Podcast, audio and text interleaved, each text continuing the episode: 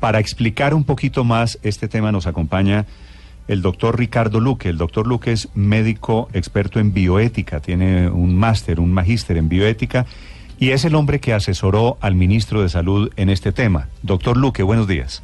Muy buenos días, Néstor. Buenos días a los oyentes de Lu. Doctor Luque, en la práctica, ¿cómo operaría la eutanasia? Pensemos en un niño de 12, 13 años. ¿Esa es la edad a partir de la cual se podría autorizar ese derecho a morir dignamente? Bueno, eh, quizás haya que hacer una claridad primero, Néstor, y hay que leer muy bien el cuerpo de la resolución. Eh, en esta se hace una diferenciación muy clara entre muerte digna y eutanasia propiamente dicha. Muerte digna se puede obtener de muchas formas y no necesariamente a través de eutanasia. Eutanasia es apenas una de las formas en que se puede acceder. Eh, es lo que se llama como muerte anticipada a solicitud del paciente y la resolución lo primero que hace es darle prevalencia al cuidado paliativo, al igual que lo hace la resolución 1216 de adultos. Hay en este caso un fuerte énfasis en eh, todo lo que se debería hacer con niños, niñas y adolescentes para eh, brindarles el alivio del sufrimiento eh, antes de que lleguen a tomar este tipo de decisión y aún tomándola o habiendo manifestado esa voluntad, de todas formas el cuidado paliativo debe estar en, en primer lugar. Eh, a tu pregunta de si de, las edades, tal como lo expresó el, el, ministro en lo que acabamos de escuchar, en la primera infancia, es decir, antes de los seis años, de ninguna manera, y eso tiene unas justificaciones que están planteadas dentro de la misma resolución en términos de la competencia cognitiva y de la capacidad de un niño para tomar este tipo de decisiones. De los 6 a los 12 absolutamente excepcional y después de unas valoraciones muy serias por parte de psicólogos o psiquiatras que evalúen justamente esa competencia y siempre con la concurrencia de los padres, es decir, los padres deben estar de acuerdo con la decisión del niño, mm. si ellos no lo están, pues no se configura el derecho eh, y tienen que ser eh, ambos, ¿no? Quienes preserven la patria potestad, la custodia. ¿Los dos, ¿Los dos papás del niño tienen que dar la autorización? Tienen que dar la autorización, al igual que como para viajar al exterior, eh, pues para este tipo de decisión con mayor razón. Si hay uno de los padres que dice no, que se opone, ¿se desmonta la posibilidad de la eutanasia? Se desmontaría la posibilidad de la eutanasia en esos casos y de los 12 a los 14 años el niño ya puede tomar la, la, decisión autónomamente, pero igualmente debe haber concurrencia de los padres. Es solamente a partir de los 14 años donde la concurrencia de los padres eh, no es necesaria. Hay que consultarles, por supuesto, pero prevalecería la voluntad de lo que conocemos como el menor maduro o ya el adolescente propiamente. Ah, a partir a partir de, los, 14, ya es pleno plena conciencia, plena autonomía del niño, no se necesita la figura del padre? Hay que eh, se necesita en términos de consulta y pueden estar de acuerdo o en desacuerdo, pero en caso de desacuerdo prevalecería eh, la voluntad del menor justamente, eh, pero después de haber valorado igualmente eh, toda la competencia mental. Si no se tiene esa competencia mental, tampoco se configuraría el derecho. Sí, doctor Luque, ¿qué, ¿cuál es el concepto, la situación médica en la que debe estar un niño, cualquiera que sea su edad, menor de 14 o mayor de 14, para llegar a la escena de la eutanasia? Te agradezco la pregunta. Ese es otro criterio absolutamente básico y es eh, de enfermedad terminal. La enfermedad terminal en niños igualmente eh, en ocasiones es difícil de definir porque hay enfermedades que eh, pueden llegar al niño a una situación eh, casi de terminalidad y realmente de sufrimiento severo, pero esas enfermedades pueden realmente empezar a, si bien tratadas, a remitir y tener el niño periodos de bienestar antes de sufrir una nueva crisis o un nuevo episodio que lo lleven casi a esta situación. Entonces, eh, en estos casos, pues se requiere obviamente la eh, concurrencia de médicos que sepan valorar muy bien cuál es la situación del niño. Que tienen esos médicos. Y por lo mismo, eh, las excepcionalidades eh, serán también eh, bastantes en términos de que el, derecho no se va a configurar tan fácilmente. Yo creo que eso es algo muy importante que debemos entender como sociedad, como profesionales de la salud. Pero ¿quién certifica, doctor Luque, que la enfermedad que tiene el niño no tiene cura? Que me imagino, obviamente, es el eje de todo lo que, lo que está sucediendo. Eh, sí, enfermedades sin cura hay muchas, pero esas enfermedades eh, deben llegar a un estado donde realmente se prevea eh, un plazo de vida menor a seis meses eh, en caso de niños, niñas y adolescentes. Así se está regulando en la resolución y es objetivable plenamente a través de conceptos eh, médicos. Sí, Si el plazo, doctor Luque, es de más de seis meses, si el, el pronóstico es de más de seis meses, ¿sería inaplicable? En caso de niños, niñas y adolescentes, no se configuraría el derecho. Sí, pero doctor Luque, ¿cómo se concretaría esto en la práctica? Porque la eutanasia hasta ahora, como ha estado reglamentada, fíjese que inclusive ha habido ya cambios de jurisprudenciales en el sentido de que eh, tocaba hacerlo previamente, notarizarlo, etcétera. Esto en la práctica, ¿cómo se va a materializar? Asumamos que el niño está en la situación que usted describe, doctor Lucky. El niño dice, no quiero seguir viviendo, yo me quiero morir. ¿Qué hace? Pues básicamente expresar su voluntad y a partir de ese momento se tienen que activar una serie de mecanismos de comunicación entre los equipos profesionales que están encargados de evaluar el niño eh, para hacer todas las evaluaciones pertinentes. Una evaluación muy pertinente es la de los padres.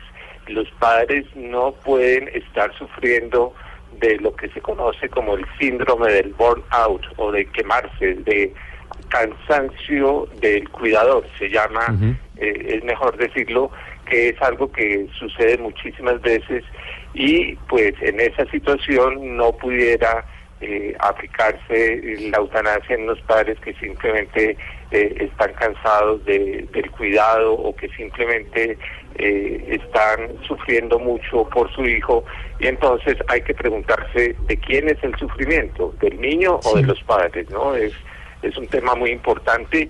Todas estas evaluaciones se pueden realizar eh, en un plazo de 15 días, establece la resolución, y eh, una vez que se tiene la seguridad de que se cumplen todas las condiciones, se avisa o se activa el comité interdisciplinario para que se verifique si esos criterios eh, realmente se cumplen y en caso de cumplidos se le avisa al niño, a los padres, y eh, se tendrá eh, el plazo que el niño, la niña o el adolescente establezca eh, o máximo de 15 días. Igual está ¿Y qué pasa? Y ese es como el mecanismo que debería llegarse con comunicación permanente entre todas las partes responsables, los médicos, la IPS, las EPS responsables de los pacientes, eh, no se pueden hacer a un lado, sino que tienen que estar informadas para que no se vayan a poner barreras y se facilite eh, la configuración del derecho. ¿Y qué pasa en el caso de un niño de 12 o de 14 años con muerte cerebral que claramente no es una enfermedad terminal? En ese caso, en lo que está planteando la resolución no se configuraría el derecho. Aquí hay que tener en cuenta una cosa, es que las sentencias de la Corte eh, han venido eh, montadas unas sobre otras y eh, pues ya veníamos avanzados en la sentencia T544 que es la que obliga al ministerio a reglamentar el tema de eutanasia en niños y posteriormente llega la otra sentencia frente a la cual no se han hecho los análisis adecuados y pues eh, está para discusión. Sí. Doctor Luque, esas familias, y seguramente usted las conoce, yo las conozco, todos los tenemos muy cerca, en donde hay un problema de estos, ¿no es verdad? Pero también hay una persona que dice, no, esperemos el milagro, Dios proveerá, y se comienzan a dar plazos y plazos y plazos. En esa escena de, de esperanza de vida, la resolución, ¿cómo maneja ese, ese dilema? No, eh, básicamente quienes tienen que opinar al respecto son el propio paciente. Es que el tema de la autonomía y la voluntariedad en el tema de la decisión personalísima de hacerse responsable de la propia muerte es única y exclusivamente casi que de la persona.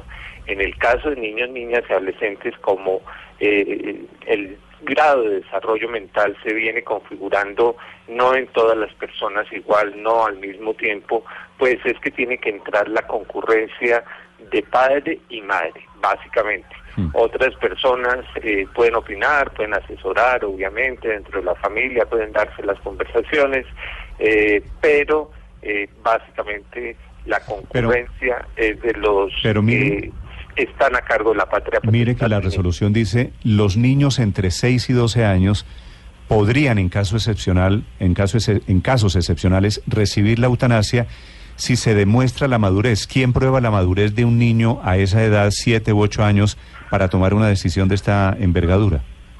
Bueno, aquí hay que entender también un concepto muy importante y que está planteado en la resolución y es eh, la edad en que los niños van conceptualizando la idea de la muerte. Eh, en la muy primera infancia, antes de los tres años, para el niño la muerte es simplemente desapego, eh, separación. más adelante el niño tiene un pensamiento mágico, la muerte es reversible, es algo que puede pasar pero que no es un evento grave y solamente hasta los seis el niño eh, comprende que la muerte es definitiva, pero y únicamente hasta antecitos de los 10, casi 11 años, el niño o niña comprende que la muerte es inexorable, no solamente que es definitiva, que es para siempre, sino que indefectiblemente en cualquier momento de la vida me va a pasar a mí y que le pasa a otros. Eso es eh, está establecido en la literatura eh, los médicos tienen que entrar y principalmente los profesionales de la salud mental, los psiquiatras, los psicólogos, eh, evaluar ese nivel cognitivo. Y otro tema muy importante eh, para hacer caso a lo que dice la Corte de que la decisión debe ser inequívoca, que debe ser voluntaria, es todo el tema de la capacidad frente al cual un niño o niña debe tener eh, unas características como son eh, entendimiento, juicio y raciocinio, y hay formas de evaluar esas tres áreas eh, igualmente para definir si realmente el niño está tomando esa decisión de manera autónoma y libre hay que tener en cuenta una cosa, en ciertos casos el mismo proceso de enfermedad puede llevar a ciertos niños y eso es justamente lo que hay que evaluar en esos casos excepcionales de 6 a 12 años, eh, que la enfermedad les, mm, digamos, madura eh, de alguna forma más rápidamente, eh, la cercanía del niño con la enfermedad, puede hacerle llevar a tomar este tipo de decisión, pero eh, digamos, como hay áreas grises, es justamente eh, el experto quien, quien tiene que entrar a definir. Doctor Luque, ¿qué ha ocurrido en otros países del mundo en donde se ha aprobado la eutanasia para niños? ¿Qué dificultades han tenido en la aplicación? ¿Puede, ¿Usted hizo algún estudio de eso para, el, para escribir la resolución? Mire, eh, básicamente solamente hay dos países del mundo que tienen aprobada la eutanasia en niños, que son Bélgica y Holanda, que tienen una eh, tradición mucho más larga que la de Colombia y debates. En ningún otro país del mundo que tiene eh, aprobada la eutanasia, inclusive para adultos, no en Estados Unidos, no en Canadá, no en Australia, No, en ninguna parte del mundo está aprobada la eutanasia en niños. Yo creo que eso es importante eh, comprenderlo. En ninguna parte eh, del mundo eh, se configura un consentimiento sustituto, es decir, que alguien más define por el niño.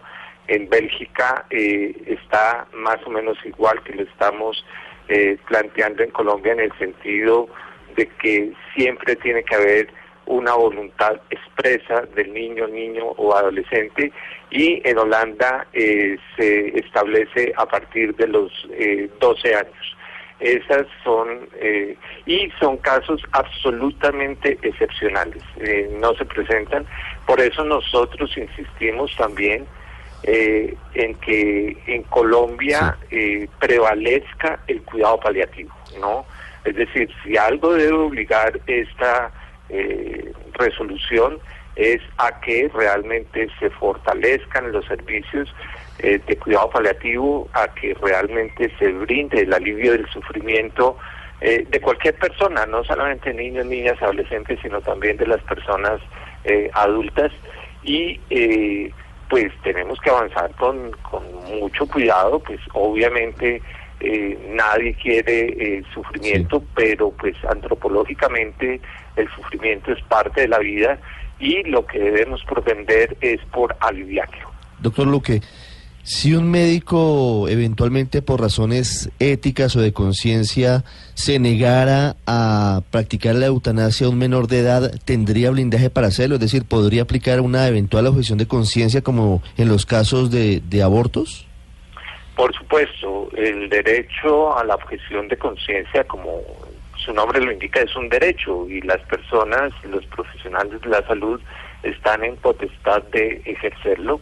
El, el derecho a la objeción de conciencia o la objeción de conciencia debe ser manifestado idealmente no en caliente, sino eh, de manera previa. Eh, médicos o médicas pudieran eh, decir por argumentos de carácter religioso o simplemente del ejercicio de la profesión, eh, tal como se concibe, eh, argumentar, dar razones realmente de por qué eh, se consideran médicos objetores, de forma que las IPS sepan en, en qué momento contar con ellos o no, y en todo caso, si se presentase la objeción de conciencia, la IPS en concurrencia con la EPS correspondiente tendrían que eh, conseguir un médico no objetor que llegase a practicar el procedimiento. ¿Y podría aplicarse eventualmente lo que ocurre en otros casos, sobre todo hablando de niños mayores de 12 años, que pueden ir eventualmente a una notaría a decir que en caso de enfermedad grave o que les haga perder la conexión con el mundo, que queden eventualmente en coma o algo así, los padres decidan por ellos? No. Eh, las voluntades anticipadas o las instrucciones previas eh, no operan para niños, niñas, adolescentes. Ningún niño eh, a, esta edad está pensando en morirse, es una eventualidad lejana. Los adolescentes son, cualquier padre lo sabe, personas que no valoran muy bien el riesgo eh, decimos son inmortales en el sentido de que en todo están pensando menos en la muerte. Es solamente cuando eh, un niño realmente cae gravemente enfermo que estas ideas pudieran eh, llegar a, darse o a presentarse y es en ese momento en que el niño pudiera dar algún tipo mm. de indicación o de solicitud y es con el niño enfermo que realmente eh, operaría o la activación del mecanismo. Voluntades anticipadas en, niños eh, no, no, están consideradas. No funcionan. Siete de la mañana, seis minutos. Desde el Ministerio de Salud es el doctor Ricardo Luque. Doctor Luque, una pregunta final. ¿Usted tiene el dato de casualidad de cuántos niños en Colombia hoy se encuentran en estas circunstancias? No, no, es muy difícil saber. Eh, existen muchas circunstancias, circunstancias, pacientes oncológicos, pacientes con fibrosis quísticas, pacientes con muchas patologías que pudieran estar en una condición eh, de gravedad, pero no hay un dato certero al respecto. Un paciente oncológico, un niño en esta situación con cáncer, es el ejemplo más o menos del que estamos, del que hemos estado hablando, ¿verdad? Sí, básicamente, y en el paciente oncológico eh, es un tanto más fácil definir el criterio de terminalidad, ¿no? Eh, los seis meses de los que habla la resolución eh, son más fácilmente establecidos en pacientes de carácter oncológico, donde las valoraciones son un poco más certeras y donde definitivamente las terapias se definen como no efectivas. Perfecto. Doctor Luque, gracias por estos minutos. Bueno, Néstor y oyentes de, de, de Blue Radio. De Blue Radio. Eh, de Blue Radio. Eh, lo, lo, lo, perdono, doctor Luque, no se eh, Muchísimas gracias. Gracias. Eh, a dar el debate, a hablar seriamente de estos temas, eh, sin apasionamientos, es la recomendación, eh, sin polarizar y realmente pensando en el bienestar de niños, niñas, adolescentes y en general de la sociedad colombiana. Sí, señor. Ricardo Luque, experto médico bio, en bioética, asesor en el Ministerio de Salud, el hombre que escribió la resolución.